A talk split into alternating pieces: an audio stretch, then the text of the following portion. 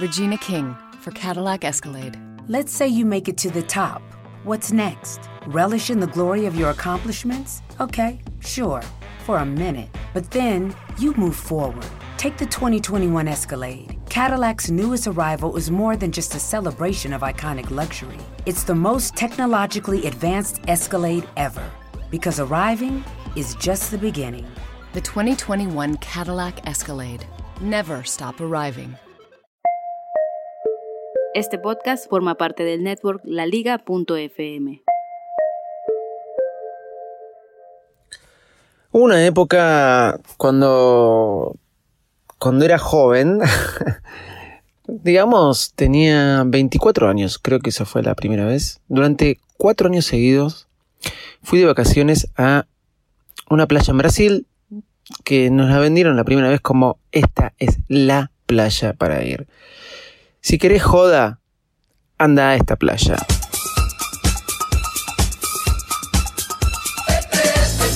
La cuestión es que fuimos eh, allá por el año 2003 mm, a Praia du Ferrugem. Playa du era como la novedad en ese momento. Parecía como una playa media virgen, donde no todo el mundo la conocía, y quedaba unos 80 kilómetros antes de Floripa, antes de Florianápolis, en Brasil. Así que salimos de vacaciones, cinco amigos, en una Renault Kangoo, desde Buenos Aires, con cuatro tablas de surf eh, dos adentro de la cangú, otras dos afuera y bueno, las valijas. De vez en cuando algunos se tiraron en el baúl a descansar. Pero después de un día largo y todo apretados, parecía que nunca llegábamos. Parecía que nunca llegábamos. Y ese viaje después lo repetimos cuatro veces más. Un día y medio de viaje llegamos a Praia du Ferrugem. Bueno, parecía medio una playa virgen, pero no que no todo el mundo conocía, sino que estaba lleno de argentinos. Un 60% de las personas que había eran, eran argentinos. Se ve que el rumor se había corrido por todos lados. Pero la cuestión es que eh, no importa, no teníamos casa eh, para hospedarnos. No teníamos casa para hospedarnos. Así que dijimos, vamos a buscar allá. No fue tan fácil. No fue tan fácil. La cuestión es que cuando estábamos a punto de irnos, a punto de irnos ya a otra playa, Playa de Rosa o eh, medios este, tristes, dijimos, bueno, nos vamos a Florianápolis. Algo más este, popular, más conocido y no tan virgen. Pasó un hombre caminando por delante nuestros con una camiseta de River Plate. Tenía que ser con la camiseta de River. Y nos dijo, ¿buscan alojamiento? Yo tengo una casa. Él era Héctor y tenía una casa en, eh, en el medio del centro de Praia do Ferrugem. ¿Cuál era el centro de Praia do Ferrugem? Eran dos cuadras de tierra. Bueno, la cuestión es que la pasamos muy bien, alquilamos esa casa, estábamos muy contentos. Una casa que era una cabaña prácticamente, pero estuvimos muy contentos. Estábamos, salíamos y teníamos ahí todos los boliches, que los boliches no eran con paredes, sino que eran los techos de paja grandes y podías entrar y salir todo el tiempo que querías. Playa de Ferrugem realmente era una fiesta, más que nada para nosotros aquella, en aquella oportunidad, y ni que hablar de la playa que era muy hermosa. Siempre recuerdo que tenían una sola computadora. Sí, una sola computadora en una posada frente al agua y tenías que hacer cola para poder contestar los mails. No hablábamos de WhatsApp, no hablamos de redes sociales, no hablamos de smartphone era otra onda, era sentarte en la playa y disfrutar, realmente. La cosa que eso fue un año, al año siguiente volvimos a ir a la casa de Héctor, pero ya habían cercado todos los boliches y eran pagos. Y la cantidad de argentinos pasó de 60 a 80%. Al otro año, al tercer año, bueno, nos dijimos, vamos de vuelta a lo de Héctor, fuimos de vuelta a lo de Héctor y ya había una estación de servicio, había una casa de hamburguesas, eh, rápidas, comidas rápidas, había un locutorio. Un locutorio se llama estos lugares donde tienen teléfonos para que puedas llamar y muchas computadoras. O sea, cada vez se iba urbanizando más. Y saben que no solo que los boliches eran pagos, sino que tenían tarjeteros y habían muchos cerrados. Inclusive no pisamos nunca más un boliche. Bailábamos en las calles, claro, porque nos habíamos acostumbrado que antes eso era gratis. Ahora, el cuarto año ya fue más complicado. Quisimos ir y se dio la casualidad, se dio la casualidad que uno de los chicos trajo a su novia con todo el grupo. Aclaro, la conocíamos desde que éramos chicos. Todos nos conocíamos de chicos y esta chica también la conocíamos desde que era chicos y él la quiso traer con el grupo. Ah, ¿Fue un problema? Quizás sí, pero bueno, era como una amiga más, pero bueno, traigámosla. La cuestión que Héctor, la casa de Héctor, no estaba disponible. ¿Por qué? Porque nos habíamos decidido muy tarde en ir. Nos habíamos decidido, la verdad, muy tarde de ir a Brasil. Casi como que no íbamos a ir y dijimos, bueno, vamos. Pero Héctor no estaba disponible, así que hicimos, alquilemos por internet. Sí, uno que ponía en Google. ya estoy hablando año... 2005, mm, sí. 2002, 2003, 2004, 2005, sí. En realidad empecé a ir en el 2002 y en el 2005 alquilamos pusimos en, enero de 2005, pusimos en Google, una semana antes de irnos, apareció una posada a una cuadra de Héctor, porque en realidad Praia de Farruchan está todo muy cerca. Y la cuestión que cuando llegamos a la posada, esta chica no le empezó a gustar, no, no, no, no le empezó a gustar, no le gustaba y, y es verdad que no era muy linda la casa. Había hormigas, según ellas. Así que, así como bajamos las valijas y todo, como no habíamos pagado nada, mal por nosotros, subimos todas las valijas al auto y nos fuimos. No fuimos y fuimos a buscar a Héctor. Héctor, por favor, abrinos las puertas. Y Héctor nos dijo, dentro de una semana se me desocupa esa casa, otra casa, no la que habíamos ido siempre. Le dijimos, dentro de una semana volvemos. Y así que encontramos una casa saliendo un poquito de Praia de a unas 10 cuadras de la playa. Y la verdad que es muy linda, muy linda. Pagamos por una semana y nos instalamos. Cuando pasa la semana, armamos todas las valijas y nos mudamos de vuelta a lo de Héctor, a la casa nueva, la que nunca nos había alquilado. Cuando nos bajamos, eh, empezamos a bajar todas las valijas, empezamos a elegir piezas, pero a esta chica tampoco le gustaba y decía que estaba un poco sucia, lo cual era verdad, no voy a mentirles, pero bueno, estábamos acostumbrados a dormir en cada lado nosotros Así como bajamos las valijas, volvimos a subirnos y también dejamos de garpe a Héctor. Y nos volvimos a ir a la casa en la que estábamos a 10 cuadras de la playa. La cuestión es que tratábamos siempre de cuando íbamos al centro, que ya era centro, lo de Praia de Ferrugen, no cruzarnos con Héctor, porque no sabíamos cómo explicarle que lo habíamos abandonado. Vino una vez a la casa, justo un día que nos habíamos ido a pasear, y preguntó por nosotros y no nos encontró. La cuestión es que mm, otro día volvió a venir y no nos encontró. Se ve que estaba un poco molesto. Héctor vivía en Brasil, era argentino pero vivía en Brasil. La conclusión es que dos, eh, un año después, premundial 2006, fui a la cancha a ver el último partido de Argentina antes de irse al mundial. Y sentado en la tribuna, en la cancha de Vélez, ¿quién apareció delante mío? Héctor. Y obvio, lo primero que me preguntó fue por la casa y casi, casi como que me saca el dinero del alquiler.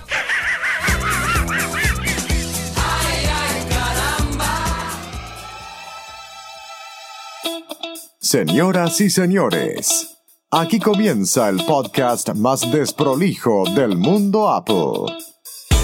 Hola, ¿cómo andan? Bienvenidos a un nuevo episodio de Bares Mac. Hoy en los controles mi amigo José, ¿cómo anda José? Y vamos a hablar de un caso de negocio. Sí, vamos que arrancamos.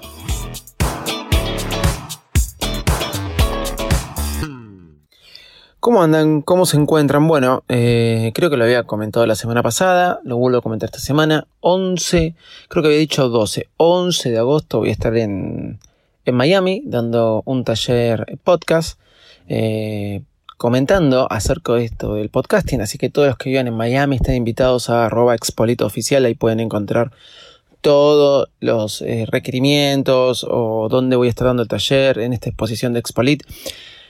Es una exposición que dura cuatro días yo voy a estar dando un taller el sábado 11 a las 2 de la tarde. Muy buen horario, muy buen día, porque está todo, porque empieza el jueves, termina el domingo a la tarde y generalmente del viernes al domingo o del viernes a la noche al domingo es cuando se llena porque eh, es el fin de semana. Bueno, estoy nervioso, sí, porque no sé mucho bien, nada, sé muy bien lo que voy a decir, sé muy bien lo que voy a decir, lo tengo todo en mi cabeza, lo estoy preparando, pero quiero que sea algo mágico, realmente quiero que la gente eh, así como cuando me siento con alguien en el cuento de lo que es el podcasting y por qué me apasiona tanto, y bueno, de alguna forma terminan este, enamorándose, eso mismo quiero transmitir y no sentarme a hablar de números y, que está muy bueno todo eso, pero números y por qué, y por qué te sirve este hacer un podcast y cuál es el porcentaje de gente que escucha y cuánto va a escuchar de acá a fin de año. No, yo quiero transmitirle desde la pasión y por qué sirve tanto para mí.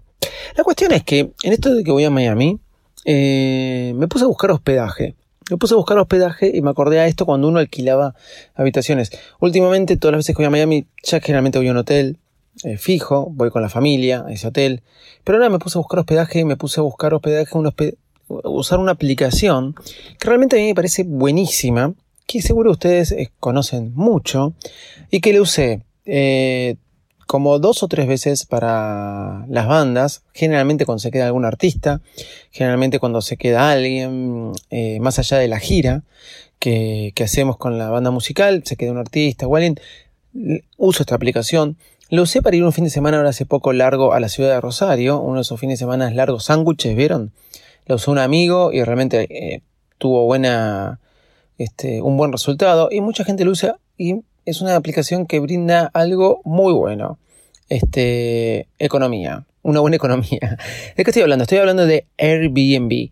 Airbnb, para los que no lo conocen, es una aplicación que te muestra hospedaje. Creo que te facilita otras cosas más, pero te muestra hospedajes. La gente se pone sus casas ahí para alquilar y vos podés alquilarla. Es una especie... Mm, todos estos servicios onda Uber de...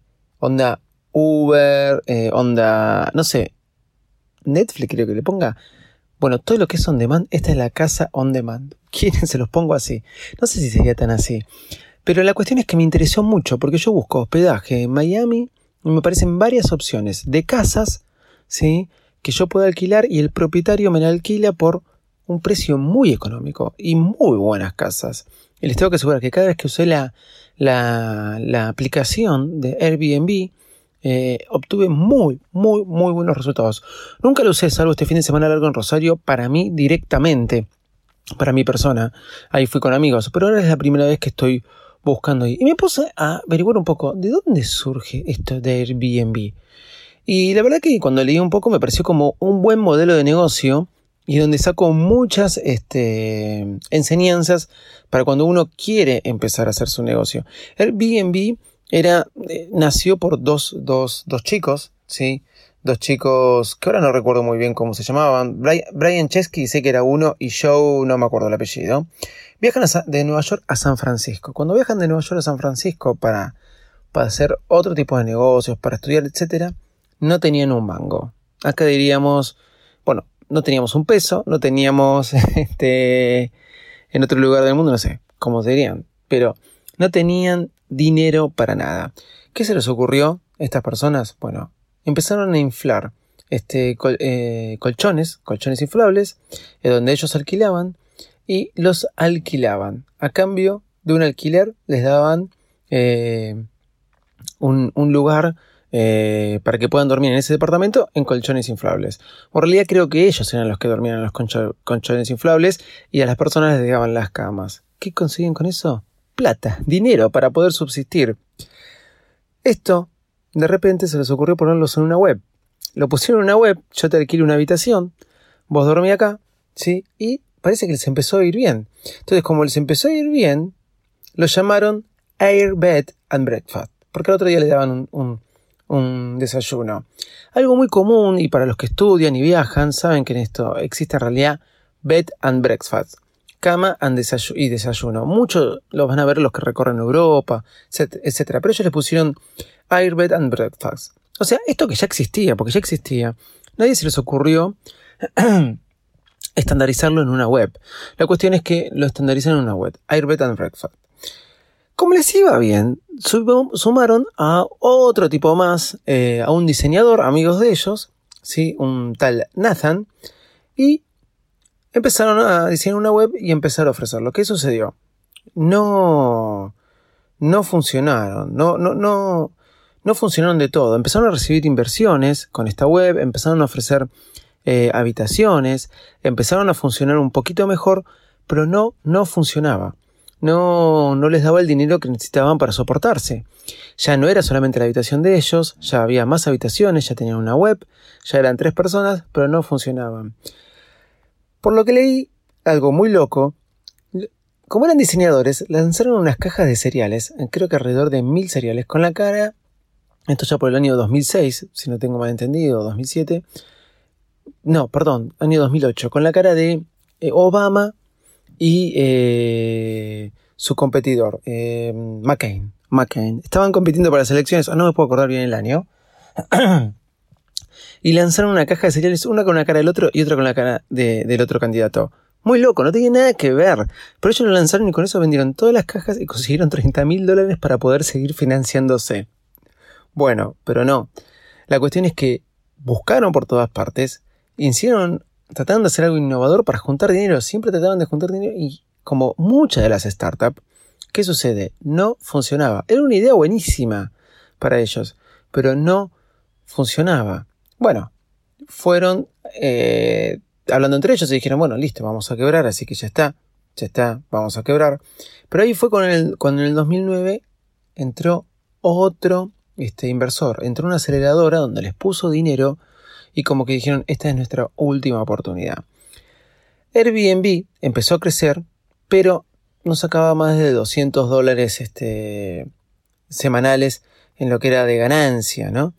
La cuestión es que el, presidente de la aceleradora, que, los, que había invertido en ellos, les dijo, ¿por qué no viajan a ver a sus clientes? Y ahí está el punto, donde uno, eh, donde yo quiero destacar, el punto, ¿por qué no van a ver a sus clientes? ¿Por qué no hablan directo con sus clientes? La cuestión es que se fueron a Nueva York, que era donde tenían la mayor cantidad de usuarios de Airbnb. Y empezaron a, a entrevistar a las personas que usaban Airbnb y que ofrecían sus habitaciones para que la gente pudiera dormir y al otro día desayunar. Y se empezaron a dar cuenta de varias cosas. Primero, a tomar buenas fotos de las habitaciones. A tomar buenas fotos para que eh, uno pueda, cuando ve en la web la habitación que le están ofreciendo, tentarse más a alquilarla. Y segundo, muchos de los usuarios no sabían cómo poner el precio o qué precio poner, o ponían precios este, alocados, o no sabían bien cómo establecerlos, o lo escribían mal. Así que de alguna forma tuvieron que tomar ese trabajo de hormiga, ¿sí? De, eh, de dar como una especie de taller o tutorial a todos, la mayoría de los usuarios que estaban en Nueva York, de cómo poder establecer el precio y de sacar buenas fotos que ellos mismos sacaron. Capaz, eh, es un trabajo muy de hormiga, como dije recién, lo que tuvieron que hacer. Pero la verdad es que lo que quiero destacar es a veces acércate a tu usuario, acércate a, tu cliente y escuchar las necesidades, porque automáticamente después de eso los ingresos se duplicaron y así empezó a duplicarse semana tras semana. Hasta que un cantante, que la verdad que no, no tengo ni idea quién es, pero quizás José me puede poner alguna canción, Barry Manilow.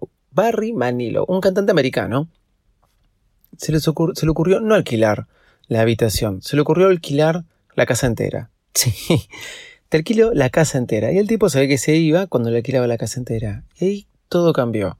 De ahora en más, ahí empezaron mucha gente a alquilar la casa, directamente la casa, no solo una habitación.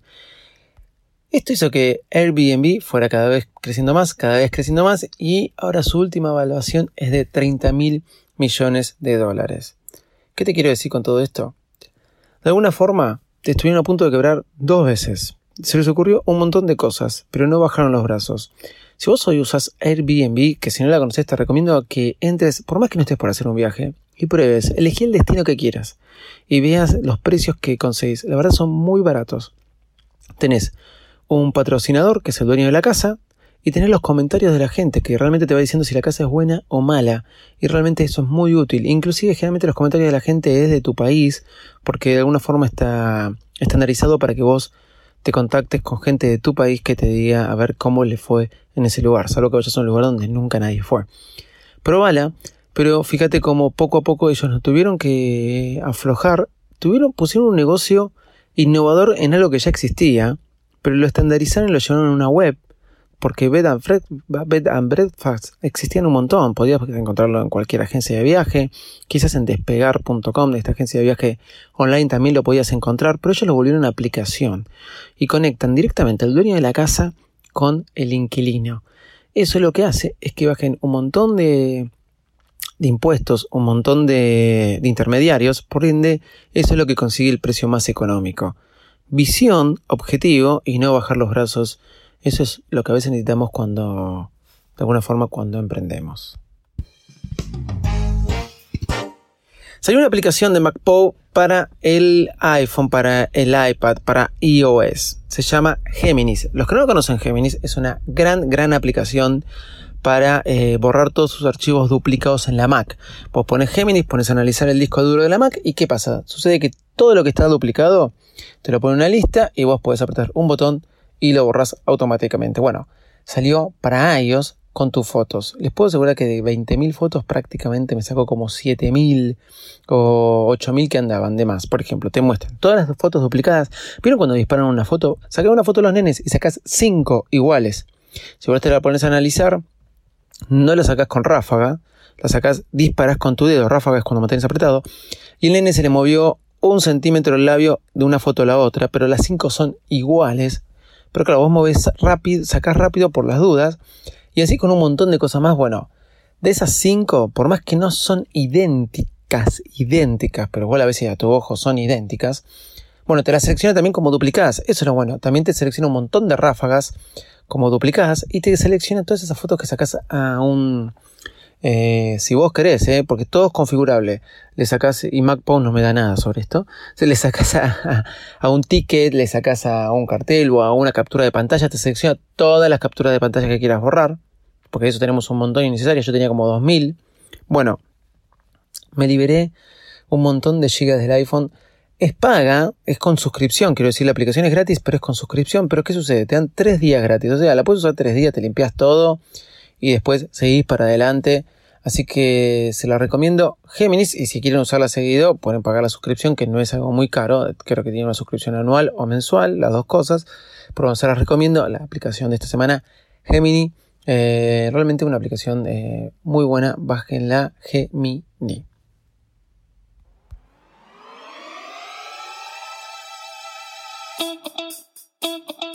Bueno, gente, ya saben, nos pueden encontrar en arroba en todas nuestras redes sociales. Ahí hago varios vivos de Instagram durante la semana, así que síganos. Eh, y no dejen de escuchar todos los podcasts de la liga en la liga.fm. Chau y muchas gracias.